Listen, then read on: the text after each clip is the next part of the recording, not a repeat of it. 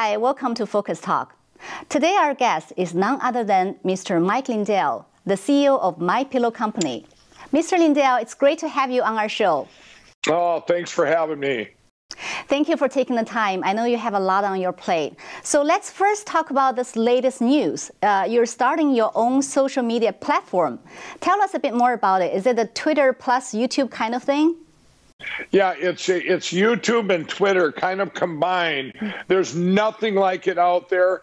But for the first time ever, we're going to have all the, people that are getting canceled out by YouTube and Twitter. They're going to have a safe place. We won't have to walk on eggshells anymore. Journalists can actually go out and, and invite guests on and speak the truth. So I'm really looking forward to it. And it's been four years in the making, and it is absolutely amazing. There's technology on there that nobody else has. Wow. When do you expect it to be released?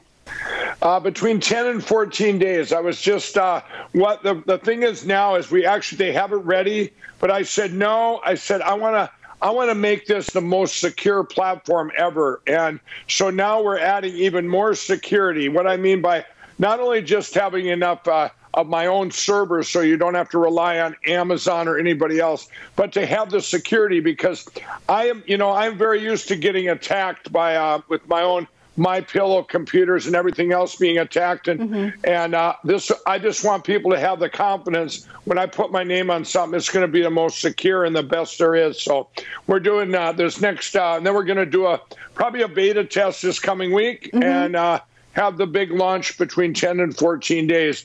And when it's launched, everybody's going to know about it because everybody's going to come over here. And uh, we're finally going to have a place to speak out the truth. I'm just tired about what they're trying to do with our First Amendment and take away free speech in our country here.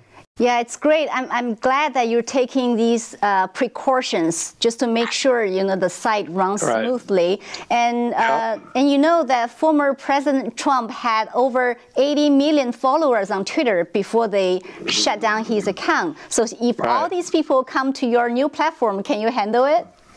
Yeah, we can handle two. I expect two, two, three hundred million. We've uh, when I launched Absolute Proof, when I launched that movie on January, or I mean on February fifth, when I launched Absolute Proof, that now has been seen by over 153 million people. We launched it on a smaller platform but we were getting hit with 50,000 people a minute. So wow. I am very good. I'm very used to scalability and we are going to be able to handle anything. If I expect 200 million people, I'm going to make it for 500 million people. We're going to, um, we will not break, and we will not, uh, we will, it will not. Uh, it will not be compromised in any way. Well, that's great. It's said that President Trump is uh, starting his own social media platform, but I guess yours will come out first. Yeah, I you know I'm not sure what he's doing. I think uh, you know when he does his network, whatever it is, I think what we need out there. It's just I think it's great to have more than one place to speak yes. out the truth. And for me, my platform is made for more for the influencers out there, people that have podcasts, people that have um, radio, uh, radio and TV stations that they that they can't speak the truth they lose their they lose YouTube or or they or they get threatened to being sued by uh, by Dominion or whatever it is. I want a, a, safe platform for people to for the influencers to speak out. I have so many friends of mine that lost their followers on Facebook, they lost their Twitter, they lost their YouTube channels, they maybe lost Vimeo. You lose these things and that's their livelihood. So now they have. I know a friend of mine had 12 employees. They're all laid off right now because they took away his whole platform, and just for speaking out on his opinions and, and free speech. So I think there's plenty of there's plenty out there, and it just. Uh, we need a place to get my whole thing is i want to get i want to be able to talk about election fraud with the machines and i want to talk about the vaccine, which I don't believe in. I want it to be, I want the word to get out. I think it's more dangerous for me, Mike Lindell, to take a vaccine than not take it, and I want to be able to speak out about it. The other day, I was speaking out on a channel about Israel, what they're doing in Israel, and I got shut down but I told him to shut me down, and that if I if I spoke about stuff back here, and when you got shut down, well, then the media or the YouTube took their platform down anyway, and wow. that's just sad. You can't that's... speak out the truth. It's, I'm so glad uh, we will have more platforms. So now let's yeah. move on to your other endeavor. Uh, I wanted to congratulate you, Mike, on the upcoming release of the new film, Church People. Uh, you're the yeah. executive producer of the movie. So tell us a bit about the movie. What is it about and how were you involved in it? Well, uh, you know, this is about uh, back in 2014, I first met my good friend Stephen Baldwin, and we were driving around in New York City, and, and I said, I said, Stephen, do you think sometime I could come to one of your movie sets? Because I said, I want to write a book someday. I'm going to write a book, and I want to make a movie about it. And Stephen says, I'll do you one one better, brother. Let's go make a movie. And uh, we got this great. These guys approached us with this great um, um, script, and and you just seen some clips of it there. What it is, it's I think it's kind of a first of its own. It's a Christian comedy. Mm-hmm. It's very well done. I just watched it again the other day, a couple days ago. It is funny, but it's got a great message. And this is a time, it's perfect timing for people out there looking for hope looking for inspiration and looking for, for something fun and looking for entertainment. And you combine all of these. We launched this weekend. It's this has been four years, four or five years. It's sat for this for such a time as this. And I just thought, you know, I took I took control of it, um, you know, about two months ago, or no, I guess it was in the fall, and I said, you know, you guys, we got to get this movie out there. I think this is the right timing, and what a time now because I, I'm also my Lindell Recovery Network that I have for addicts, mm-hmm. for, uh, for, for addicts, for anybody in addiction. It's LindellRecoveryNetwork.org. It's free to the public. I put millions of dollars in that, and that this film the money that I've used is going to go to help that platform. So this all kind of fits together and it brings people back to the church also. You know, my platform does, and this is all about, you know, the, the scene is set in a mega church and it's uh it's very um it was very uh, it was a lot of fun. And by the way, everybody, I got a cameo in it. I uh, so that was my first my Great. first acting ever. You know, I've had a cameo when I did the it was part of the other movie Unplanned that I did. But this cameo is uh, it's actually kind of funny. I'll tell you a little backstory. It was funny because when I first stand up to say my first line, my pack, my microphone fell off the back, and there was 300 extras, and I go, "Cut, cut!" and and the director, the director didn't even know me, and he goes, he goes, "Sir, you can't yell cut." And then that, and uh, I didn't know what else to do. Uh, and then the uh. other guy, the other guy said, "Well, he's paying for the part of the movie." So, I, and he goes, "Okay, you can yell cut." at least you it for once. Uh, but yeah, Michael, yeah. Uh, Mike, I know you you invested, uh, you financed the movie Unplanned. That was a huge success. Yeah. yeah. And now you're investing in this movie. What motivates you to invest in this kind of movie?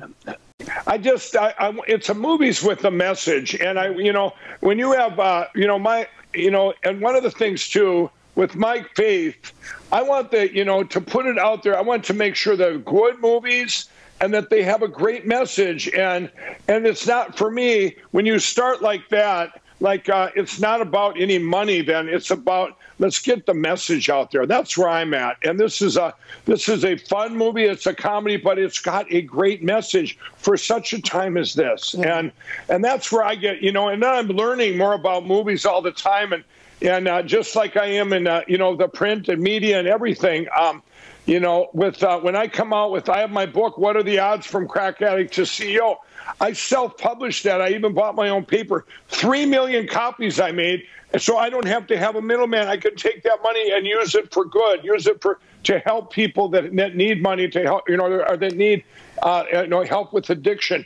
And so that's my motivation. And and um, you know, I think uh, you know with my recovery network and having the you know proceeds from these things go to help. I just I'm very much kingdom minded and want to help whatever. Uh, whatever I can do. That's what I. Uh, that's what, you know. That's what it's all about. Having the gift of giving. Well, you know, you mentioned your book, and that's exactly what I'm going to ask you. It was such an inspirational story. I mean, the book's name, the book's title is "What Are the Odds from Crack Addict to CEO." Uh, a lot of our audience, our Chinese audience, may not know it very well. So could you tell us, uh, uh, maybe just uh, briefly, tell our audience your story? What happened? How did you quit your addiction overnight? Yeah, well, for me, you know, I was uh, I was an addict. I think addiction. We're all affected by addiction. It's not it's not just this homeless guy on the street.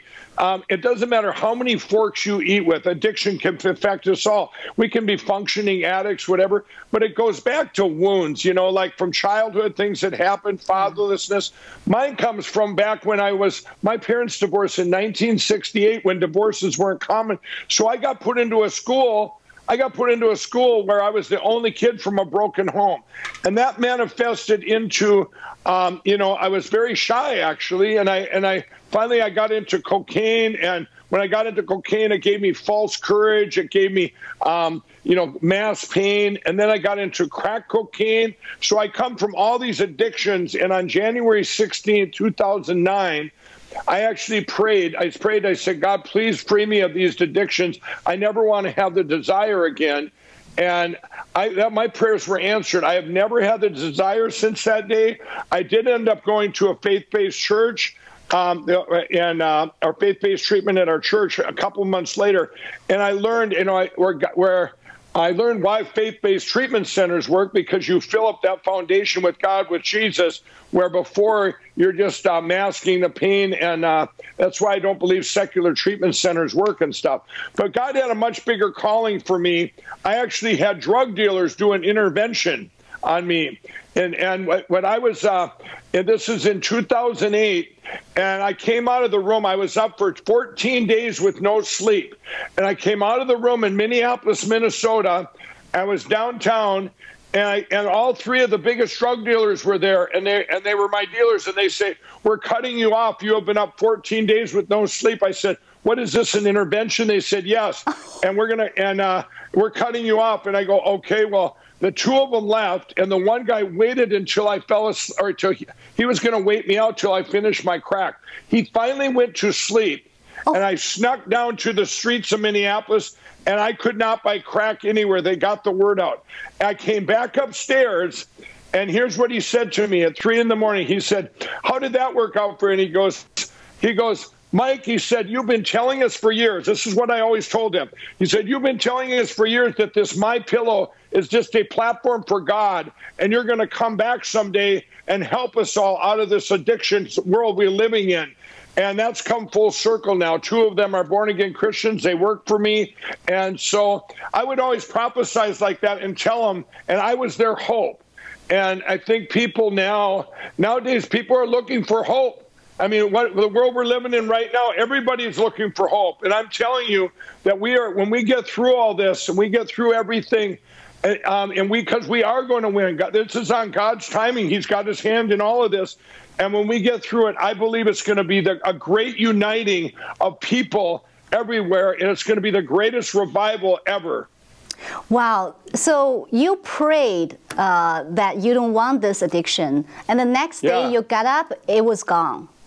Yeah, the, the desire was gone. The desire, oh, the desire was, was gone. gone. Wow. Yeah, the desire was gone. That, now, I did go later on, and I feel, you know, I had, uh, that's why your faith based treatment centers on. When they, you know, when you go into secular treatment centers, they, you know, they shame you. They say, oh, you spent all your money on on your on your addictions and you hurt your family and we know that we're addicts and we feel bad enough and then we get out of that those kind of treatment and then it's like a it's like we it goes to relapse. Hmm. Well, if you're in a faith-based treatment center, you find out why you're why why are you an addict? What happened back then? You know, what maybe father wounds of fatherlessness, like I was from a broken home, and you fill that with Jesus, and you and and you have these faith-based centers like Teen Challenge, Union Gospel, Salvation Army. These centers work. These are the ones that work, and it's uh, it's a miracle. And everybody out there, I want to tell you, you know, I use mathematical odds to to show that God exists. When you have a one in a million and one in a billion, or maybe this never happens, and you add them together, when do you consider it a miracle in your own life? And that's where I'm at. I'm right now. I am so happy where we're at, and like where we're sitting right now. I believe we're in a time of miracles. I mean, we're in a living inside this big movie right now, and we're in the bad part of the movie but there are great things coming because this is all on God's timing, and I'm I'm very much uh, uh keeping the faith, and it's all going to come out great. Yeah, so I guess um, uh, it's the faith that gave you the courage and to, to speak out, right? Because you've been yeah, very yeah. vocal about everything, election fraud or uh, support yeah. of President Trump. How has the face uh, worked to move your life and actions to where you are today? Well, I only have one fear, and that's fear of the Lord. And uh, I'll tell you, I when I believe in something, I you know back in 2016, I had never met the president. I had never I had never been political. I come from a life of crack addiction, an addiction. I didn't think politics even affected me. And then I, in the summer of 2016, Donald Trump reached out to me to meet him in a private meeting. And I went in there and I met with him. It was just him and I. And we, we were 40 minutes talking about things. He told me what he was going to do, bring the jobs back to the United States here, like my pillow. And uh, and I said, yeah, I used to be a crack addict. He said, I'm going to stop the drugs from pouring in. It was so many common sense things. And I walked out of there. I go, wow, he's going to be the greatest president ever if he does all that. Well, I talked to his employees, and they were all said the same thing that he's a great leader, a great boss, a great man, mm-hmm. and it helped them. So I went back to Minnesota and I did a press release and told everybody, and I was the media's darling. And I told everybody, hey, um, I met Donald Trump. I had a meeting. You guys want to hear what it was about? And guess what?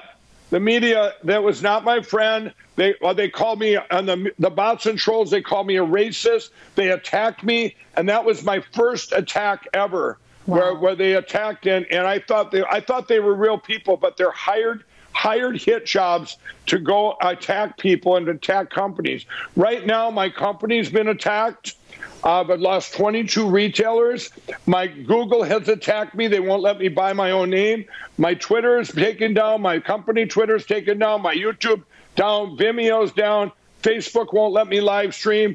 Um, they would not let me, Facebook would not let me advertise my pillow if I was in the ad before the election. I could not have my own face in the ad and then and then also like Wikipedia, they're very evil entity. They took me down where they de- they decide who I am over there now. I don't get to run it, and all these attacks. But you know what?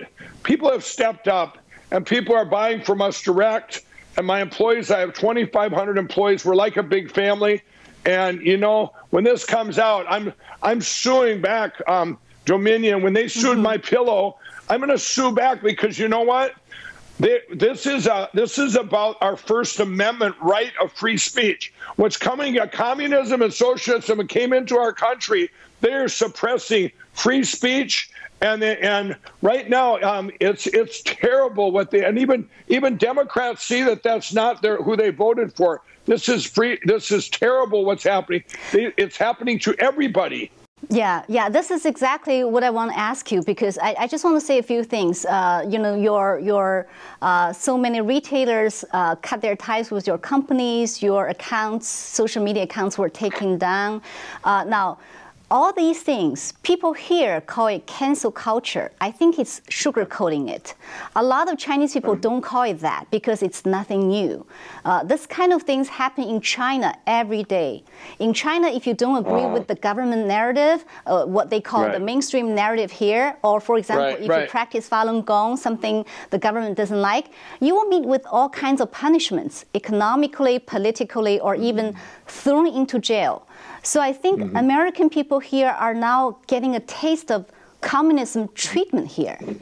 Right? right. Absolutely, and and that's that's actually working in the favor. When we get the last case, the big case that I have, when that gets before the Supreme Court, and I we show all the evidence, which I'm going to show all the machine evidence, every attack that this was attacked from overseas entities too, and helping with with domestic actors too.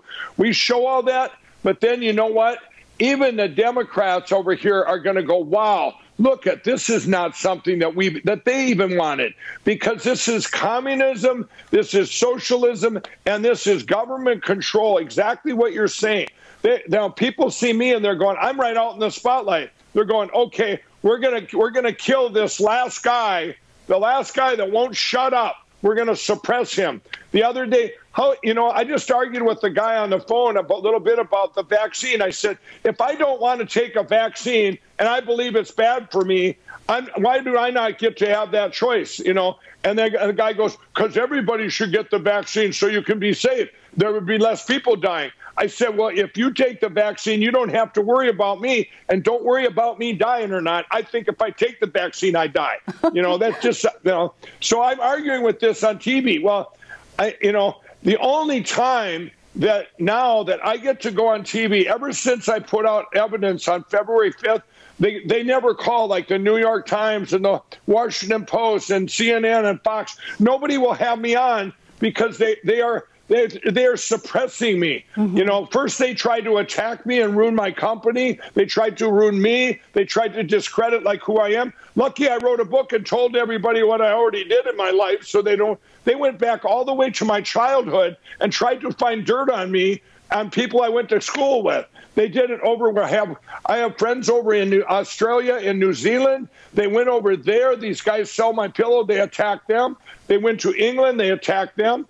This was a worldwide attack on me. But you know what? It's not just me. All all these people that have little podcasts and and they have uh, maybe they have a little um, or a show or they have a newspaper or a blogger. If they say anything that's against the government, like you say right now, mm-hmm. boom, you're suppressed. That's it. You don't exist. You know. Do you do you feel a lot of pressure though, facing all these kind of uh, suppression and criticism and uh, canceling? No, you know the only uh, like to say I have some such faith in God. My faith, uh, you know, my relationship with Jesus, it makes it easy. I have a peace. I am sad about only one thing I have not been able to go back to my home state of Minnesota, so I can't see my grandkids, my nieces and nephews. I have stayed away from there because, uh, you know, when we're when you're high profile like I have been, and I'm putting it all out there, there's been other kind of threats too. And I'm not accusing anybody out there of anything about that, but this is very serious. And I, you know, I just want all the bad guys to know I'm not in Minnesota. So stay away from my, you know, people that I love and people up there that are my my company and my family because uh, um, this is uh, you know I don't trust anyone out there of how deep this goes because I've heard I've heard very bad things when they can't beat you here. What what happens then? I don't know. You know, a lot of people are very concerned about the direction that this country is going.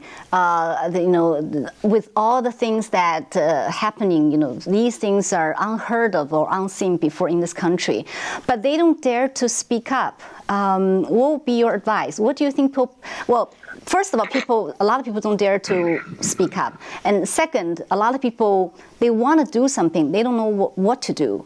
Uh, so. Right what do you think? Well, this is well, this is where I'm at. I have LindellTV.com. I put that up. You can go there. You can see I'm having stuff up now. The things that are going on around our country. There's great things going on right now. We have people in Arizona on the ground. They're recalling corrupt Doug Ducey and uh, the Secretary of State of Arizona and all these other politicians. There's things that can be done right now, and there's also uh, to get involved and to keep up to what's going on. Like I say, in 10 days, that's one of the biggest reasons I have. It's called Vocl, V O C L dot com. And when that launches, everybody will have a voice. There's power in numbers. Two are better than one. We will have a voice. Again, where people don't, where influencers don't have to, leaders do not have to worry about walking on eggshells because they're afraid and they can't live in fear. And people are coming up all over now. You know why? Because pretty soon the the fear of the, the, the fear when you're backed into a corner, that's what's happening to our country right now. We're all getting backed into a corner. Yep. Nobody wants what's coming, and nobody wants what's coming. And you're you're trying to back us into the corner, and you're they're not even trying to do it slowly. They're doing it like right now. This yes. is almost a race to get this election down to get this fraudulent election pulled down that was done um, by millions and millions of votes when all the evidence is out there and it's all of, we're going to put all that out on for all the world to see. And I tell everyone in here and in the world, I've been call, getting calls from around the world. You know what, Mike? You guys can never give up because, like Ronald Reagan said, we are a beacon of light. If the lights go out in America, the lights go out everywhere. And we will not give up here because the great things are coming and it's going to end. And I actually think it's kind of a good thing because, that everyone's seeing a taste of what could happen because people got complacent. I think people got complacent. Oh, it could never happen here like it does over in China or over in Venezuela and all these places. oh, it could never happen here. Well, guess what? It's here right now. And now it's like, let's get to the finish line here. Let's get to where we need to get to before they take everything we got. Hmm. Uh, uh, also, uh, I think for there are people who may feel very depressed, uh, you know, seeing what happened with the election, seeing what's going on in this country right now, uh, particularly maybe to a lot of people with faith. Um, they feel depressed, and maybe it's almost some kind of test on their face. Uh, what would you say to that? Oh, I would say, you know what? Here's there's two things. Don't don't fall into addiction. If you fall in there, go to LindellRecoverynetwork.org. It's free. You'll get help there. You need it. Even if you're not an addict, you can get help there. It's awesome. But I will say this: you, everybody, eh, all you're out there, change your depression and your concerns into hope and pray.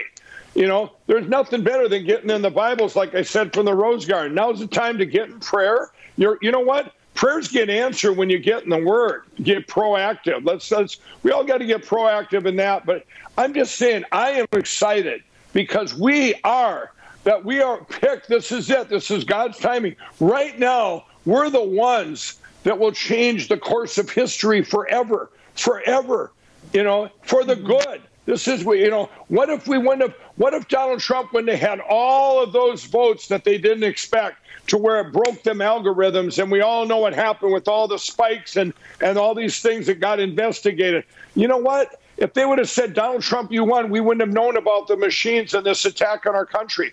We're the generation, we're the people right now that are chosen. We're going to stop not only all this from coming in, but look what it exposed because now you went past the inauguration, you went past all these uh, corrupt politicians and and uh, I mean, they all they, they showed their heads and yeah. they showed the evil showed their heads. So yeah. it exposed a lot of things. It's going to be awesome. I want everybody to keep their faith and it's going to be great. It's going to be part. We're going to be. It's going to be a great uniting. You just have to. You know, this is on God's timing, and it's coming. It might not be tomorrow, might not be the next day, but I believe it's coming, and it's coming this year.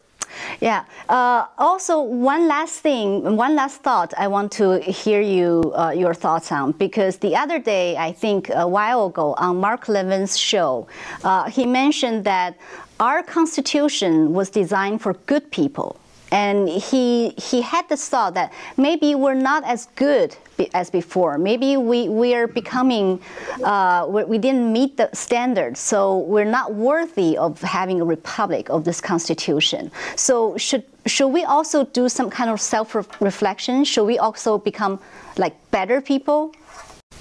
Oh yeah, absolutely. There's got to be some repentance here. We it's a nation that turned its back on God. I mean, I said that. I said that from the Rose Garden. We turned. This is a nation that turned its back on God, and the stuff we've done here, and and it's got. There actually has to. Of course, there's got to be repentance before there's revival. There, and uh, and this is all going to come though, and it's not. You know, yes, evil showed its head here, and evil was brought out but you know what? There's going to be more people that it's going to unite because of the, you know, Jesus forgave our sins, and we and we uh, we're going to get through this. And once again, we will be one nation under God. Hmm. Okay, last I just want to talk a little bit about CPAC. uh, so you were there, uh, President Trump was there, he spoke at the CPAC, he seemed to be very energized. Did you speak to him? No, I did not get a chance to, and I was only there the day he was there. I went up and down Media Row because, like I say, the media won't talk to me at all much, except for that media. The mainstream media inside wouldn't, wouldn't talk to me, but I got to spend some time with the people, and I, and uh, the you know it's such a nothing's changed. Everybody still has our president's great you know his back, and the president he's not going anywhere, and. Um, I think uh, he he hasn't changed his tune. It's like, what do you mean 2024? What about 2020? you know, it's where we're at right now. Do you know? You know this is. Well, sorry. Uh, do Do you know what are the next step uh, next steps for him for President Trump? I, I, I don't, but I do know that uh, I believe this is my belief with what we're doing now to bring this all this machine fraud and this attack, this new evidence that came on January 9th that I got that now we put it all together.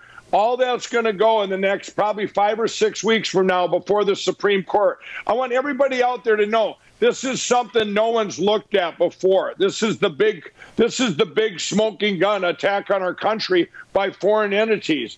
And when this goes before the Supreme Court, they're going to pull down this election. So far, Supreme yeah. Court has dismissed almost every single case about election right. integrity.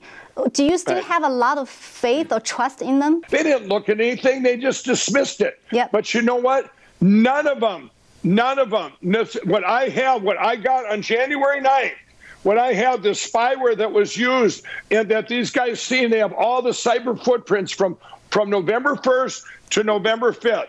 These are actually IP address of the of the attackers, the, the IDs of their computers, where they came from, how many votes were flipped, the IP address of the attack, where they got in, where they broke the firewall or not. This is all, we have all this now.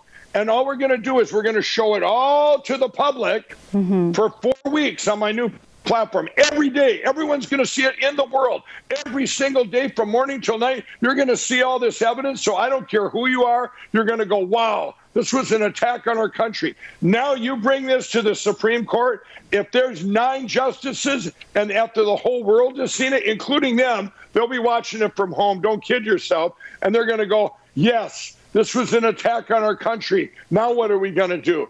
All nine of them will vote nine to zero that this happened. They can do whatever they want, and this is this is uh, everybody should be concerned, not just a Republican or a Democrat. So one last question: uh, Do you plan to pursue any kind of political career yourself? Well, the same answer I've given. I do now know. I do realize now that politics play one of the most important roles to everything we do. Where before, I, when I was a crack, I would have never thought that. Mm. But now I know it affects everything. So, am I going to be involved in politics? Probably forever. Am I going to run for office? I will run for office the day there's no machines, mm-hmm. and they and, and that could be as quick as 2022 because it has to be one person, one vote. Maybe we do it Iraq does, where you stick your hand on that purple thing or whatever it is. But you know, or maybe you do it like the, they do these recall petitions. It's so easy. What a concept! One vote, one person. Here it is. Who'd you vote for? One, two, three. yeah, then, then the old, the old-fashioned way. Yeah, the old fashioned. Then I will run for office when that happens. Yeah, I, I think I heard some somewhere that France uh, they banned the mail mail voting and the electronic machine. So I think we should yeah, go there yeah. as well. Yeah, that'll, that, that's what's going to happen everywhere. This is just the start. Everybody be, keep the faith. There's no statute of limitations on one of the biggest crimes against humanity ever. This was a crime against the United States and a crime against every nation. Because you know what? If you take down America, you take down everywhere. And uh, we already know how fast it can take over a country. Look at a year ago, February, how good things were here. There, everybody was having joyous times, and the economy is the best ever, and everybody's celebrating. One year later, look what's coming into our country the communist takeover. Yeah, definitely. Thank you so much, Mike, for sharing your story and your thoughts with us today. All the best with all of your endeavors. I think they're truly helping this country to stay on its course. Well, thank you, and you guys, you guys have been the best of all the media in our country. You guys are number one. I can think of two that are right by you, but you guys, I read it. You guys put it out there, and you've always been brave, even though when they tried to suppress you guys and keep you down, you just kept to your word and kept on telling the truth. God bless you. Thank you so much. Yeah, we, we try to uh, tell the truth as it is. But thank you. Yes. Great, uh, great having this conversation with you, Mike. I hope to talk to you in the future. Thank you. Thanks for having me on. So thank you, everyone. That was my conversation with Mr. Mike Lindell, the CEO of My Pillow Company. We'll see you next time.